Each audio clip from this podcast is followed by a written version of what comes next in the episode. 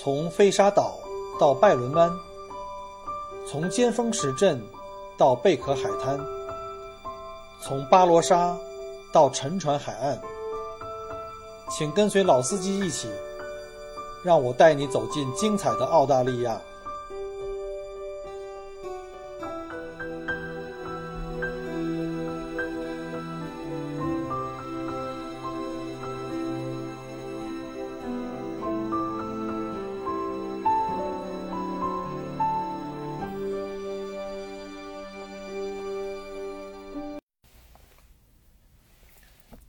亲爱的听友们，大家好啊！欢迎再次关注麦口锅聊澳洲啊！细心的听友们可能已经注意到了哈，有很长一段时间没有更新了啊，其实没有很长了，就是通常我的目标是一周左右，但是这段时间一直在团上，连续好几个团，嗯，好几趟大洋路深度游，刚刚今天在大洋路往回赶，现在我在梅州第二大城市，在吉隆。啊，我们中国人也翻译成叫鸡笼啊，不是台湾那个鸡笼啊，他们讲的是这个养鸡的鸡笼，当然开玩笑了。啊，因为这个客人今天要在吉隆这边的这个迪肯大学的吉隆校区，这个吉隆 campus 呢，正好它这个位置在海边，在这个啊 Cunningham Pier，在这个 Cunningham 的码头旁边，号称是维州最美大学校园，因为大学这个窗户就看到大海，非常漂亮。那在外面等着客人的时间呢，就想起来，干脆就给大家录一期吧，因为很久没有交作业了，实在是不好意思。那今天我来跟大家讲点什么呢？因为之前啊有这个客人向我问过关于，呃这个季节来到澳大利亚玩哪些内容比较好玩。然后呢，这个季节因为是墨尔本是整个澳大利亚冬天嘛。所以呢，我们会比较建议呢，这个时候呢，可以去考虑去北边，就是澳大利亚北边，就是相当于靠近赤道了，正好跟北半球相反。比如像凯恩斯。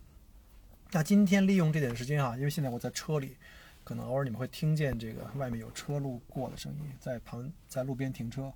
可能会有车呀，噪音大一点，呃，大家就将就一下吧。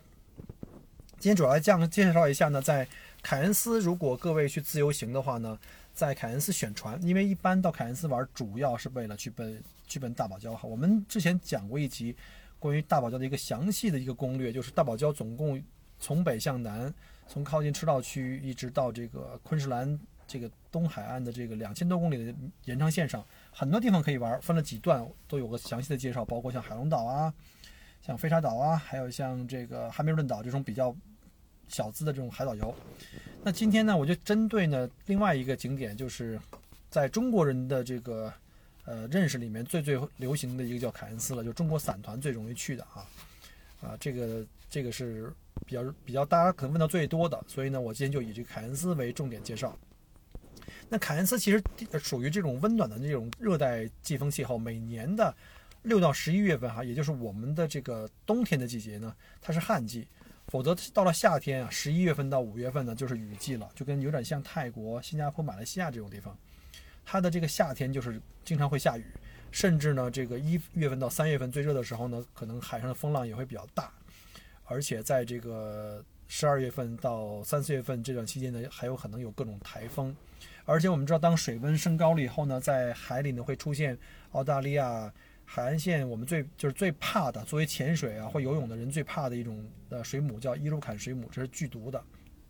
啊，这水温太高的时候会有大量的伊鲁坎水母的这个繁殖，所以我们建议冬天啊，冬天的话气候又好啊，冬天又不会那么冷啊，非比较舒适，而且水温也比较合适去潜水啊或游泳，而且这个伊鲁坎水母的这个量也是很少的，非常适合这个户外出行啊，尤其是最好的就是在这个十月份哈，如果要是十月份到十一月份，如果运气好的话，还可以在这大堡礁的沿线啊，可以看到从南极回游过来的这个鲸鱼。啊，这可谓一石二鸟了。你既然又又看了大堡礁，又可以看这个鲸鱼，如果你要运气再好点呢，呃，可以赶到那个三月份前后呢，可以去看那个，当然那是夏天了，去看那个海龟的海龟的这个绿海龟的产卵啊，这个以后我们可以在下面的节目再介绍哈。大堡礁呢，我们之前介绍过哈，主要分为内堡礁还有外堡礁，啊，这两大部分就是距离这个大陆的海岸线的距离啊，距离近的叫内保礁，距离外的话就外海部分的叫外保礁。那出于对保护大堡礁这个生态环境的这个需要呢，呃，外保礁现在对政府来说就是管得比较严，它不允许商业船只随便进入，因为呃，只有那些科考船只才可以随便进入到外保礁的任何一个地地方。一般商业船只会被限制在一些政府允许的一些开发点啊，一些海上的一些商业平台。所以呢，游客们最远能够到的就是外堡礁这些政府允许的商业运营的呃潜水平台。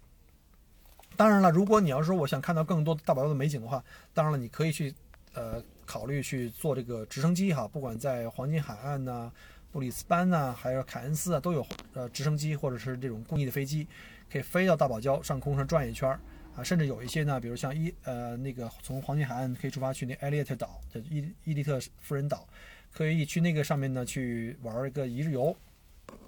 啊，从空中呢也可以领略这个大堡礁非常非常漂亮的这个珊瑚礁的景色。每天去往大堡礁的船只啊非常多，各种的，就是出海游的产品有好好几十种，从这个浪漫的帆船游啊，还有到这个舒适快速的这种双体船，因为我们知道双体船是。是最容易破浪哈，不容易有这个受浪的这个这个影响，会容易造成晕船的。然后呢，从内保礁啊到海岛游啊，还有外保礁的海上平台，甚至专业的潜水船，呃，一应俱全。嗯，基本上你想要什么都可以有的。那但是对很多客人就会有一个这样的问题，就是我们如何选到一款最适合自己的游船呢？因为每个人的情况都不一样。所以呢，根据这个问题呢，我会把这个大堡礁的这个行程啊，啊分成几类呢，大家给大家来讲一下，让大家有一个明确的一个一个概念。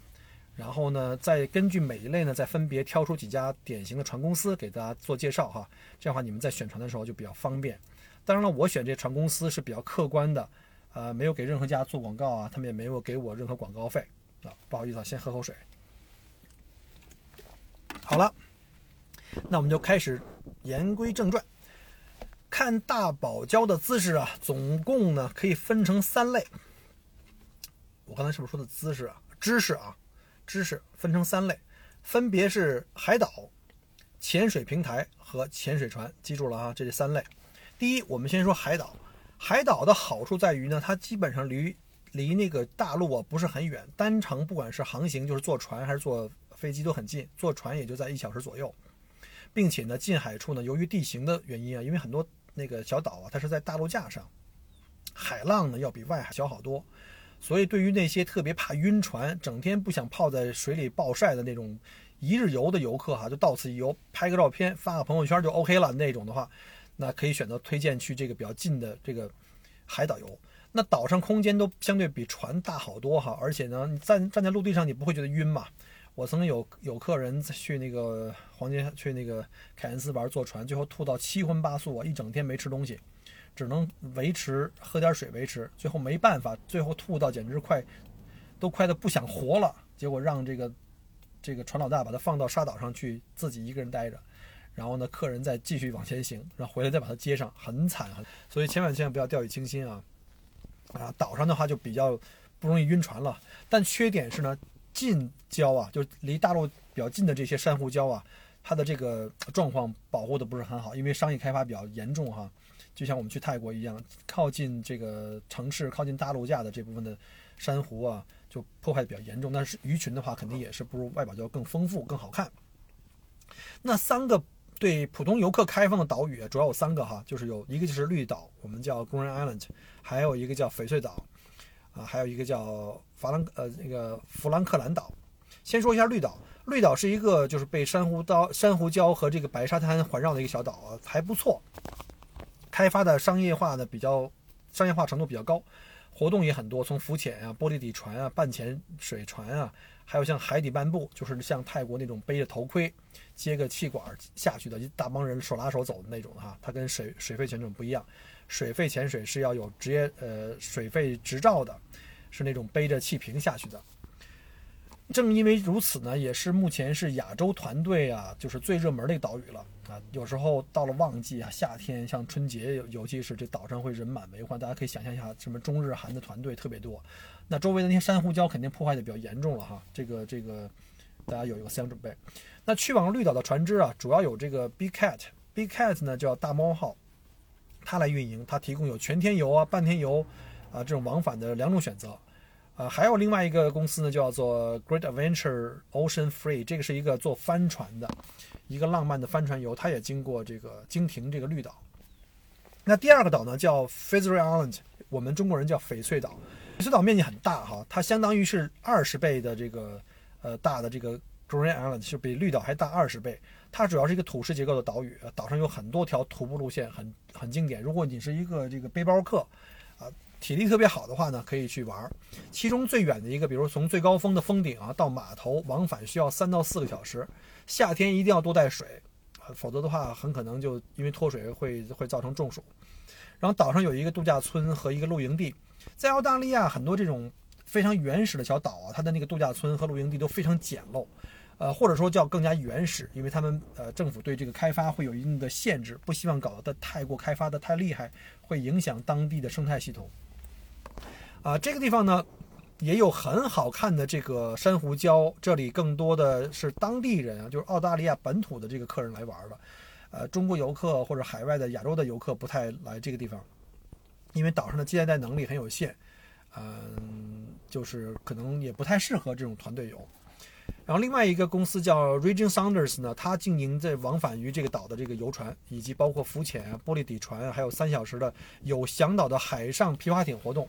呃，建议哈，这个要是玩皮划艇的话，一定要先想好自己的体力啊。如果体力不行的话，你跟那帮老外一起下海的话，估计人家可能都到了那儿吃晚饭了，你还能还没游一半呢。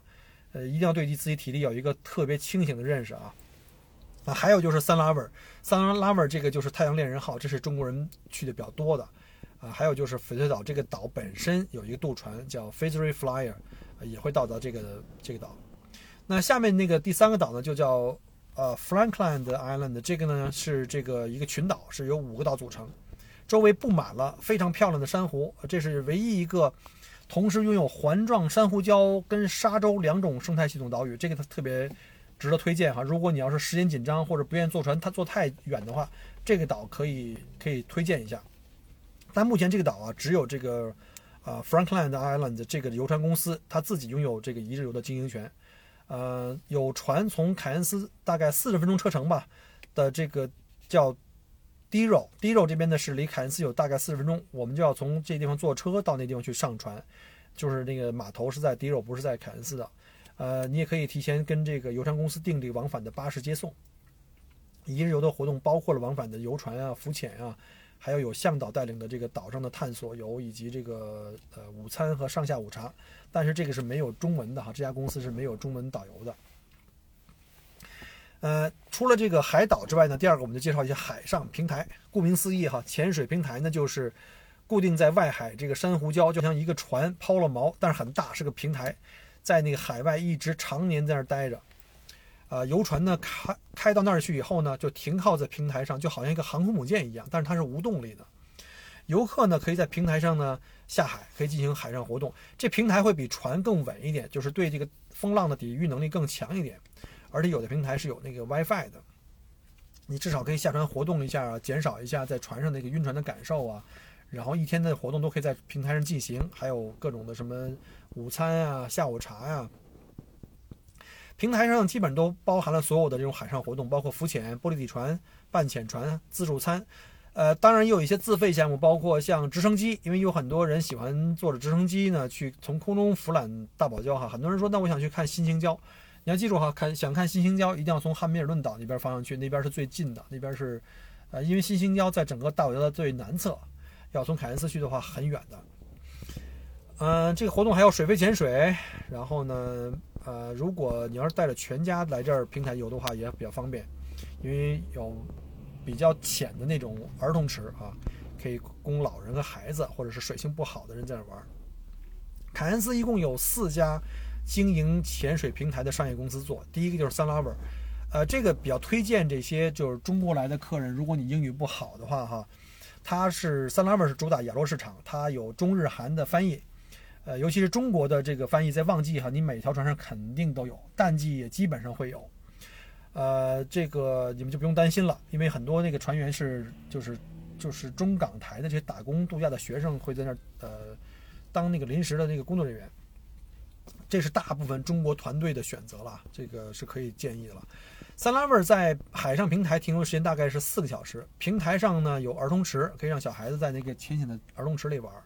然后可以有机会摸到海洋生物啊什么之类的哈。船上有免费的 WiFi 覆盖哈，这个 WiFi 尤其是免费的。对中国人来说太重要了啊，因为要赶紧发朋友圈，一分钟都不能等啊！但我让我等四五个小时，那会杀了我一样。赶紧跟朋友们显摆一下，我在大堡礁了已经哈。OK，第二个平台是叫 Great Great Adventures。Great Adventures 呢，它是经营绿岛跟潜水台一日游的这个套餐。就他一般是上午呢先到绿岛，然后呢玩两小时，然后再坐船再去这个。外海的这个潜水平台再花三个小时，但是我个人觉得哈，如果你已经决定了去外海平台，这绿岛就不要浪费时间了，就找一个直接去外海的。如果你说我受不了啊，我晕船要死了，不行了，这个怎么也不能去那么远的船，那你就不要去外海了，就直接来一个绿岛啊，或这种上面那三个岛里任何选一个岛玩个一日游，距离近啊，坐船这个遭罪的时间短。那如果你是那种哎呦非得去到越远越好的地儿，那就不用浪费时间在这个。小岛上了，直接去外海的这个潜水平台。啊，第三个叫 Reef Magic，Reef Magic 呢，外海平台的它停留时间最长，啊，达到了五个小时。你想，它不在中间停啊，它不在小岛上停啊，整个五个小时全部都在外海。如果你是那种潜水控，那建议你在这儿哈。但是潜水控还分两种啊，这种只适合浮潜，呃，当然它也有深潜了。你去呃跟这个潜导可以做一个水肺潜水的这个体验。而且这家呢，我比较喜欢是什么呢？他们比较注重这个游客的数量控制，他们不让这个船坐得满满登登的，他们会让这个客人这个船呢比较松快，让每个客人都有隐私，而且有比较这个充裕的活动空间。但是它的问题就是它没有中文的导游啊，现在我不知道，反正以前一直都没有。你们要是英语好的话，也可以去。那第四个，隆重介绍 Quicksilver 是小编最最推荐的，我最喜欢了，因为 Quicksilver 呢，它。不是在凯恩斯码头出发的，它是在这个另外一个小另外一个小镇叫道叫道格拉斯港哈。从这个道格拉斯港呢到这个凯恩斯大概有一小时。它拥有这个整个凯恩斯及道格拉斯地区最大最豪华的双体快快船和浮动平台，而且它去的地点很重要啊。他去的这个外外堡礁呢是在哪儿呢？是叫阿金考特礁。在所有的刚才介绍那些礁里面的，就外堡礁里面最棒的就是阿金考特礁，但是 Quicksilver 是老外去的地方，没有中文的传导。如果你英语特别好的话，那就一定推荐去这儿。虽然它离凯恩斯有一小时的车程啊，从这个呃码头，因为它在那个道格拉斯港嘛，但是呢，船公司呢会有可以安排这个往返接送的这个这个公共汽车，但是这个是要额外去交费的啊。额外去交费用才可以，呃，做那个接送。好了，呃，然后呢，做这个做这个 Quicksilver 去的话呢，呃，他要到这个阿金考德礁是比较远的，但是同时也是保存最好的这个群礁了。呃，一般啊，在这个地方去的其他的船只啊，去的主要是像什么摩尔礁，摩尔礁也不错，还有叫 Flynn Reef，叫叫叫弗林恩啊叫，也都很漂亮。啊，但是呢，在我个人心目中啊，都无法与这个阿金考特礁相比，尤其是那些就是带有呃 Paddy Open Water 潜水执照的哈。当然，我建议最好就你们要是还没考的话，现考一个也行。但是我建议就不要去弄个半拉客机的，弄一弄一个特别鸡肋的叫呃一般的这个 Open Water。我建议直接就考一个 Advanced Open Water，就带深潜跟夜潜啊、溯流啊这些的基本课程的。这样的话，你去到很多地方都可以很自如的去潜水了。当然了，这个阿金考德礁的这个 Quicksilver 呢也很贵啊，它的价格是所有这个里面是最贵的啊。呃，对了，提醒一下哈，从凯恩斯坐车往返这道格拉斯港啊，中间会经过一段海岸线的公路，非常风景非常不错。呃，有这个小洋路之称哈。我们知道维多利亚州有这个路，就是像我这个天天跟长在大洋路一样，天天跑的这个，那条路呢也不错，叫小洋路，那个海景也很好看啊。啊，这是插一句。好了，那第三类就是专业的潜水船了。这里特别讲一下哈，潜水船适合什么人啊？小孩儿就算了，老人算了，特别晕船的也就不要去了。这是不要说我没提醒过你们啊。如果你是潜水控，我是指的是带潜水执照的。当然有人说说我没有潜水执照，但是我喜欢浮潜，可不可以去？当然可以。如果你水性够好，不会晕船，而且你觉得我在水面上就浮潜已经觉得很愉快了，那你也可以去。如果你要是上了潜水船的话呢，这一天呢就是除了泡在水里就在船上了。不过比起这个潜水平台的话呢，潜水船呢它更自由啊，它一天呢基本上可以换两三个甚至三四个的不同潜点，它可以根据不同的天气状况和水温条件找最适合的珊瑚礁啊，帮你去找最漂亮的鱼群，这就适合这个超级的潜水玩家了啊。如果你要喜欢，尤其像我喜欢这个水下去拍拍鱼群啊，拍拍海龟这种话，就非常适合这种。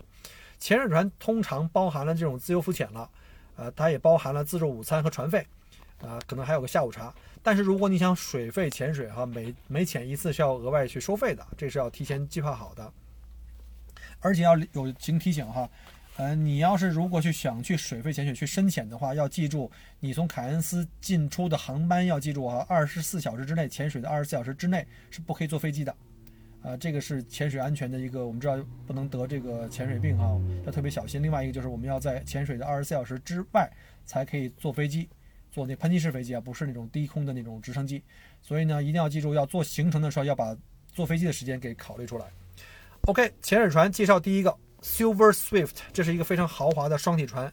每天停留大概三处不同的大堡礁的潜点啊，其他公司一般都是两个，这家可以有三个以上。无限量的 WiFi，这个适合中国人，而且船上可以洗热水澡。同样船型的这个 Silver Sonic 呢，也可以从道格拉斯港出发，就它有两个不同的船，一个从凯恩斯走，一个从道格拉斯港。第二个呢叫 Tusa 啊，Tusa 是一个专业的潜水船，他们也有自己的潜水学校，啊，可以提供这个潜水执照的这个培训和考试。它拥有这个十六处潜点的这个执照，能有很多地方可以选择。啊，每天会选择到一到两个潜点比较好的地方去停留，它也可以有热水澡啦。然后呢，它可以提供这个比较快捷的这个四天性四天的这个执照培训课程。四天估计应该就是那种 open water，我建议还是多学几天哈，考一个 PADI 的那 advanced open water。好，第三个是 Don Under and Cruise and Dive。Don Under Cruise and Dive 呢，这家公司呢是一艘凯恩斯为数不多的单体船，单体船相对来说比较破浪功能比双体船呢会差一些。但是它传速更快，啊，最热门的就是它的那个有套票哈，比较便宜套票。呃，我记得好几年以前，大概二零一四年、一五年吧，是二百八十七块钱。它包括了两个潜水点的浮潜啊，深潜是要额外交费的哈。一次体验或执照水费的体潜水，就是让你体验一次十米、十二米以内、十十米左右的一次潜水，还有一次直升机啊，这个就比较比较合算了。甚至还有一个烧烤午餐，那烧烤午餐就是主要是热狗啊，这种香肠啊，这种很简单的啊，呃，还有饮料，这个非常适合那种就是时间和经济都不紧张的这个游客。好了，那最后介绍一个潜水船，有一个特别的叫做 Michaelmas K，这个跟普通的大堡礁不一样，这个 Michaelmas K 啊是一个由沙子组成的露出海面的一个岛礁，就是岛礁上面有沙子的，上面栖息着无数的海鸟，周围是非常漂亮的岩石。比起普通的暗礁呢，这个沙洲啊，给人客人感觉和就是景观体验都完全不一样啊。你可以喂海鸟啊，然后这儿这个地方有好几个这个船公司可以来的，像第一个的事儿叫 Sea Star 啊，也是只有老外的，这是一个更像这个私人游艇，它人数控制的非常非常严格啊，每天不超过三十五人。呃，如果你要是比较喜欢这种私密团，或者是跟家人比较喜欢安静的哈，这种就可以，但是价格比较贵。第二个呢，就 Passions of Paradise 啊，你就一听这名字就是很浪漫的。这是一个外观上充满着这个艺术气息的双体帆船，这是我特别喜欢的，就特别好玩。它通常是用这个就风满的，就是风大的季节，它用这个风帆靠风帆为动力啊，感觉特别好。就是你在这个坐帆船出去玩，感觉特别好。啊，第三家叫 Ocean Spirit，然后这是一家很大型的豪华帆船，啊，拥有更大的船上的活动空间啊，它只停留在这个 Michaelmas K。啊，比较适合在沙洲上玩浮潜又不想去深潜的客人，啊，不过船上也可以让你体验那个水肺潜水。啊，第五个那就是对于专业级的、发烧级的，就叫我们叫骨灰级的这个潜水爱好者哈，呃，有这个过夜潜水的和潜潜水船，像 ProDive 啊、Deep Sea Diver Stand 啊等几家专业的潜水公司，他们可以提供船潜、夜潜、多日潜各种潜水活动啊，只要你能想到的，他们全都有了哈，我就不追述了。我估计大部分人可能不是玩这个的啊，因为小编一家人喜欢潜水，所以我们可能会玩这种会多一点。你们可以上他们的网站上去查哈。那下面给大家一个总结吧，啊，以我个人意见哈。嗯，可能每个人看到的东西是不一样的。同样一个事物，不同人的角度看是不一样的。我以我个人的价值观，以我个人的对旅游旅行的这个体验的这个呃感受啊，我来给大家一个总结。如果是我带着携家带口啊，上有老下有小的，或者是对游泳又不是特别有信心的，平时运动量不是很大，体能不是很好的话，那我可能会选择。在这个海岛游，或者是呢最远的话选择一个海上平台，但是呢我不建议这种大而全，就是什么又海岛上午海岛下午平台，你要么就海岛游，就是我就图时间时间省，然后价钱省，然后呢就不那么晕船不那么累，要么就是潜水平台，就是不要那个大而全。那如果第二种就是说，如果我水性不错啊，平时运动也有，体能也不错，还想去多潜点儿的。呃，多点儿那个潜点的话呢，那可以选择平台，或者是更高一点，就是，呃，那第三种呢，就是我有潜水执照，哥们儿对吧？很牛逼，有潜水执照，很疯狂的潜水。我来的目的就是玩命的潜水，那就不用说了，多日潜水船或者是夜潜。呃，还有第四种，就是如果我英文不是很好呢，一定要有中文的这个导游帮我，那就选三拉味的海上深水，就海上潜水平台，因为只有他们家，就是承诺。基本上承诺每船都有讲中文的啊，尤其这种讲讲普通话、讲广东话都有的。那如果有另外一种说，我英文特牛逼，我雅思考七分，我都觉得都没发挥，都失常了。谁要敢跟我说中文，就是跟我较劲那种哈。那优选 Reef Magic 或 Pro Dive 啊，英语好的话，尤其是你要有这个潜水证的话。那如果你说我是新婚蜜月的哈，我们特别想私密一点儿，特别想安静的，不想跟大团混在一起，那跟他们。叽叽喳喳的照相都老有一帮群众演员那种，那就建议你去那个 Passions of Paradise 或 Old Spirit 啊这种浪漫帆船帆船之旅。那刚才说过了哈，如果不想跑得太远又怕晕船，尤其是那种怕晕船怕的很厉害的，最多你也就去个海岛游。那有的人说我连一分钟的船都不能坐，怎么办？好办，砸钱坐直升机，直升机去，直升机回啊！不管是海岛还是平台，都有这个直升机。好吧，基本上就把这个从凯恩斯选船出海，呃，有几种玩法啊？是去海岛还是平台还是深潜船？是从凯恩斯走还是从道格拉斯走？哈，都给大家做了介绍，希望大家能够根据我这个攻略呢，找到适合自己的旅游旅行方案，订到自己合适的游船啊。呃，如果要是到了当地以后呢，如果还有时间，我建议你们也可以到凯恩斯，比如说有那个就是有一个。logo 是蓝色的，里面有个黄色的爱哈，这就是游客中心。呃，所有的这种就是旅游局当地旅游局的这个游客中心啊，都是非盈利的组织，都是政府提供给你们免费提供建议的，你们可以去跟他们那儿去问啊。当然了，一般这种地方是都没有讲中文的，就是要求对这个语言能力要比较好。游船的价格每年都会有调整，淡旺季也不会一样啊。刚才我综合的这个介绍，如果涉及到价格的，就不要太过较真儿。说，哎，你怎么说的是这个价钱，我去的说另外一个价钱，而且你选的套餐也不一样啊，这都是完全不一样的。呃，一般来讲的话，大概价格一般在两百到两百五十块钱，就是一般的这种出海的船，要看你去哪儿了，是一个地方还是两个地方，是这种大而全这种先岛后平台啊，还是这种直接平台啊，还是要。双双飞呀，就你飞去飞回，那就价钱差别非常非常大啊。好了，那基本上就介绍到这儿吧。呃，最后啊，还是要强调一下，晕船药，晕船药，晕船药啊，重要的事情说三遍。如果要是坐船，建议在早餐后登船前一小时就把药吃掉。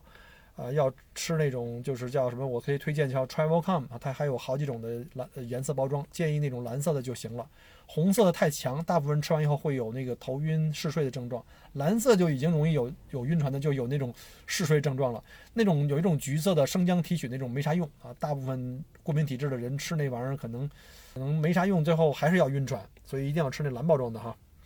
好了，没有问题了。有什么问题的话呢？欢迎在节目之后给我留言或者加我的微信，啊，在节目后面我会留我的微信的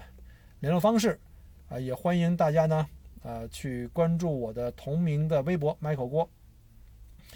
讲了这么多，非常辛苦啊，这全是干货。如果您听了觉得有帮助啊，对您去凯恩斯选船有帮助的话，就麻烦您啊用手指帮我点击一下赞，或者是帮我转发个朋友圈呗，让更多的朋友也都收到这种呃干货。好吧，那祝各位在凯恩斯大堡礁玩的愉快。我们这期节目到此结束，我们下期再见，拜拜。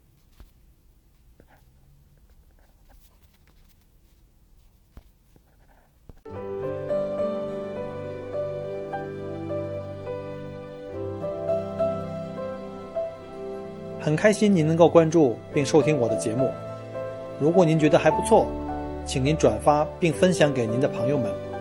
同时，也欢迎您给我线下留言。除了喜马拉雅，欢迎您关注我的同名新浪微博“麦口锅”。